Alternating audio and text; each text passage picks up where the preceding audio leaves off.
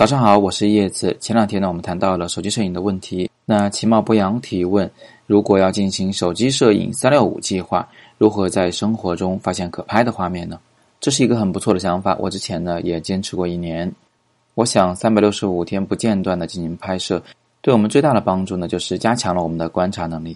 过去呢，你可能认为身边没有什么东西是可以拍摄的，一定要跑到很远、跑到风景名胜的地方，或者是别人没去过的地方才可以。但是现在呢，你却被迫需要每天都拍一张照片，这样的话，我们就不得不重新来观察自己的生活。于是你会发现，生活中其实还是有蛮多东西可以去关注的。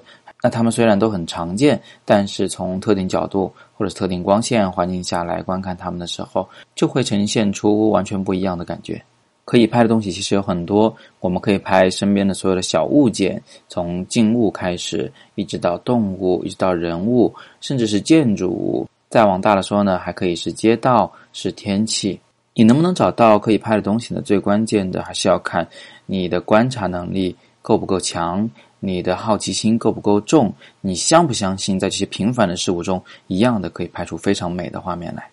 除了对观察能力的训练以外呢，三百六十五天的随手拍还会给我们带来另一个方面的帮助，那就是耐心是毅力。如果你今后要进行长期的拍摄项目的话，你会发现不是每时每刻这个世界都会如你的愿，能让你拍出大片来的。于是呢，如何在所谓的逆境中继续拍出好的照片来，这就是一个比较重要的课题了。先不谈技巧方面的问题，首先你不能让这个环境去影响你的心情，你依然要保持那种好奇心，保持那种观察力。当然了，虽然每天只拍一张照片，但是要连续三百六十五天的进行拍摄呢，并不是一件非常简单的事情。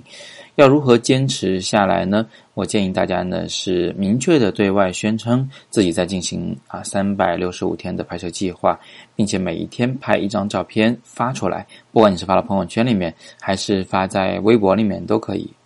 发出来的时候呢，要明确带上你的计划的名字，要让大家知道看到。哦，你准备坚持三百六十五天，这样一来呢，当你想放弃的时候，你就不好意思了。当你真正有一天中断的时候呢，你的朋友们就会提醒你说：“哎，怎么昨天没有看到你的照片呢？”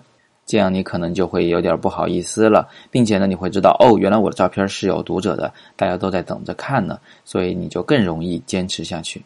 总之啊，不管是用手机还是用相机，三百六十五天的拍摄计划是非常有价值的。有兴趣的话，它值得一试。